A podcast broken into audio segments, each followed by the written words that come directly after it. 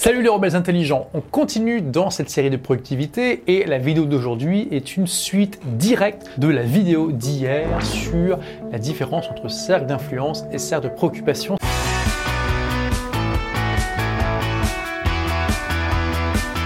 Mais d'abord, j'aimerais vous remercier parce que c'est juste absolument exceptionnel. Vous êtes très nombreux à m'envoyer des photos de la mise en place d'Agir et réussir dans les librairies en France et clairement, clairement, il y a énormément de librairies qui le mettent super en avant. Soit les Fnac, les Cultura, les Furets du Nord et les librairies indépendantes, y compris des grosses comme par exemple Mola à Bordeaux. Vraiment, les librairies jouent le jeu à fond. Et si elles le font, c'est pas compliqué, c'est pour une raison, c'est parce que vous avez déjà fait d'agir et réussir un succès. Donc merci beaucoup pour ça, ça me fait vraiment chaud au cœur. donc aujourd'hui, je vous parle d'un sujet qui me tient à cœur, c'est la diète médiatique. Et le concept de diète médiatique se base directement sur les fondations que sont le cercle d'influence et le cercle de préoccupation. Parce que la diète médiatique, c'est quoi?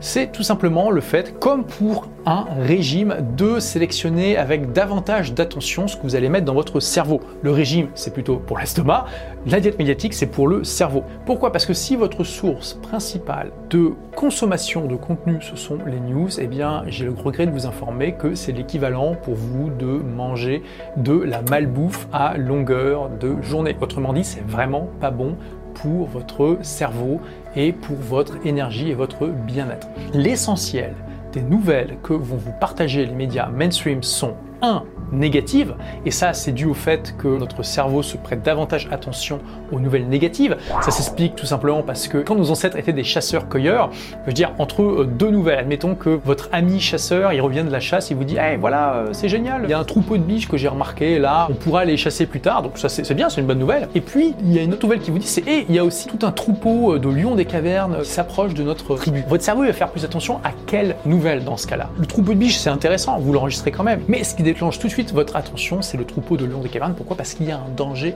immédiat. Donc tout de suite, on est davantage attentif à ça. Alors ce mécanisme, c'était génial quand on vivait à l'époque préhistorique, justement, parce que c'était une question de survie ou de mort, mais aujourd'hui, ça n'a plus aucun sens. Mais pourtant, on a toujours hérité de ce logiciel qui est aujourd'hui obsolète par rapport à l'environnement dans lequel nous vivons. C'est un cercle vicieux. Les gens regardent davantage les médias parce que justement, leur cerveau est configuré pour regarder davantage de news négatives, et les médias se sentent obligés de partager des news négatives parce que si elles commencent à essayer les positives, les gens vont moins les suivre. Donc c'est vraiment un cercle vicieux.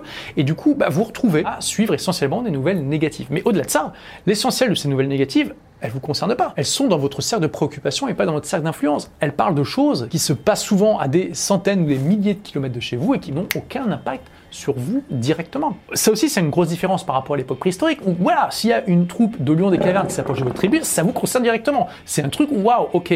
Mais imaginez que les chasseurs-cueilleurs à l'époque avaient des moyens de communication qui permettaient de savoir que 10 000 km plus loin, il y avait une autre tribu de chasseurs-cueilleurs qui pouvait se faire attaquer par des lions. Vous vous serez dit, mon Dieu, c'est triste pour eux. Mais finalement, ça aurait changé quoi à votre vie concrètement?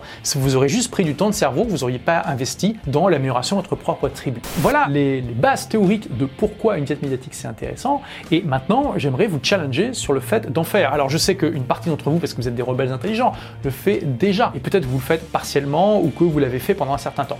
Donc si vous l'avez jamais fait, je vous invite à le tester là pendant les 7 prochains jours. Si vous êtes en train de le faire mais que vous, vous checkez quand même de temps en temps, je vous invite à le faire complètement en mode vraiment ayatollah pendant 7 jours. Hein. On peut tous faire un petit mode ayatollah pendant 7 jours, ça fait plaisir. Si vous l'avez fait mais que ça vous a pas convaincu, je vous propose de retester. Et donc juste pour être à 2000% clair, la dette médiatique, ça veut dire que vous arrêtez de consommer des news généralistes. Vous regardez plus les informations à la télé, vous écoutez plus les informations à la radio, vous lisez plus les journaux généralistes, etc., etc., etc. L'idée, c'est de remplacer tout ce temps par du contenu de bonne qualité. Donc, typiquement, vous allez lire des livres de qualité, vous allez regarder des vidéos d'éducation, par exemple, vous allez essayer de vous former autrement. Vous allez essayer de remplacer la malbouffe par de la nourriture de qualité et saine qui va vous donner davantage d'énergie, de bien-être et aussi de pertinence dans votre regard sur le monde. Alors, je vais adresser maintenant les objections les plus courantes par rapport à cette diète médiatique. La première, c'est OK, mais euh, quand même, il y a des news qui sont importantes. Comment je vais faire pour être au courant de ça? Bah, Ce qui est extraordinaire quand vous faites cette diète médiatique, c'est un deuxième effet qui se coule, c'est que vous transformez automatiquement tous les gens autour de vous en assistants de recherche. Ces gens vont filtrer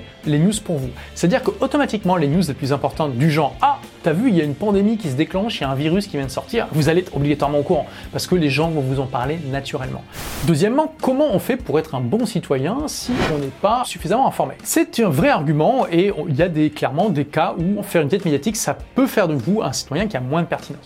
Mais mon contre-argument est que de manière générale, beaucoup de news c'est de la masturbation intellectuelle et c'est juste une manière pour les gens de se sentir informés et citoyen sans rien faire. C'est ce que je vous euh, disais dans la vidéo précédente sur le fait que parfois être focalisé sur son centre de préoccupation, c'est une bonne manière d'être hypocrite. Vous allez vous dire, ok, euh, bon Dieu, euh, il y a des pays en Afrique qui sont pauvres, je vais donner 50 euros par an de donation à la Croix-Rouge. Bon, c'est super. N'empêche que pendant ce temps-là, bah, vous n'êtes pas en train d'agir localement pour améliorer la richesse de votre quartier ou de votre ville, par exemple. Je pense que pour beaucoup de personnes, se focaliser sur les news, c'est une manière un peu bon marché de se donner bonne conscience sans vraiment faire quelque chose. D'accord? Plutôt que d'investir du temps pour devenir vous-même une meilleure personne et du coup devenir un être humain, un meilleur entrepreneur, apporter davantage de richesse à vous autour de vous, ça va créer davantage de richesse, ça va faire de vous un meilleur citoyen que si vous étiez juste en train de consommer bêtement vos news à la télé ou même sur Internet. Mais voilà, je ne veux pas dire qu'il y a du blanc ou du noir, clairement, il va y avoir des situations où, oui, c'est intéressant d'écouter des news. Je vous propose ça comme challenge. Hein. Testez pendant 7 jours. Si vous voyez qu'au bout de 7 jours, vous n'êtes pas mort,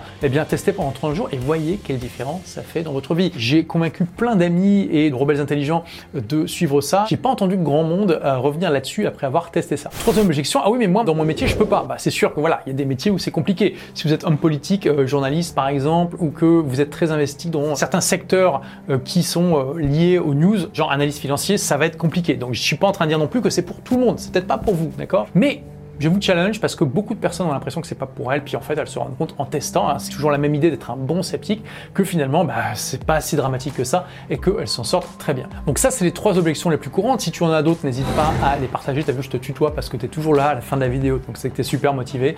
N'hésite pas à les partager, j'y répondrai, éventuellement d'autres personnes y répondront. Mais encore une fois, le meilleur moyen d'être sûr que c'est pour toi ou pas, c'est de tester par toi-même un soin bon sceptique, fais une expérience sur le terrain. Et sache d'ailleurs qu'il y a une manière de rester connecté au monde sans passer par tout ce filtre-là des news négatives. Pour moi, c'est un hack que j'utilise énormément. C'est tout simplement de suivre les nouvelles des découvertes scientifiques. Ce qui est extraordinaire avec les nouvelles des découvertes scientifiques, c'est qu'elles sont à 95% positives.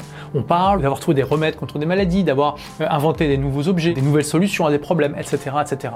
Et le deuxième avantage, c'est que ça te permet de rester connecté au monde et même d'anticiper ce qui va venir et d'anticiper ce qui va venir de manière positive. Pour un entrepreneur, c'est de l'or en barre. Si tu fais juste ça, à la limite, tu fais même pas de diète médiatique, tu remplaces juste les news généralistes par des news scientifiques, je te promets que tu vas avoir un changement et que sur le long terme, ça fera une différence absolument énorme. Le site de référence en français que je recommande pour ça, c'est Futura Science. Il y a des news tous les jours euh, sur les découvertes scientifiques. Alors bien sûr, il y en a un peu de news négatives quand même, hein, mais l'essentiel, 90-95% des news sont positives. C'est le seul secteur que je connaisse où il y a ça. Donc il faut vraiment en profiter. Et toi, est-ce que tu pratiques déjà la diète médiatique? Est-ce que tu découvres le concept? Est-ce que tu vas tester ou pas. Partage tout ça dans les commentaires, ce sera très intéressant d'avoir ton avis. Si tu as d'autres objections par rapport au fait de faire une diète médiatique, donc n'hésite pas aussi, sans toi libre, de partager ça dans les commentaires. Je te rappelle que je fais cette série de vidéos donc pour fêter la sortie de mon journal Agir et réussir dans toutes les bonnes librairies francophones et pour soutenir les librairies physiques, je t'offre une formation entière si tu vas acheter donc Agir et réussir dans une librairie physique.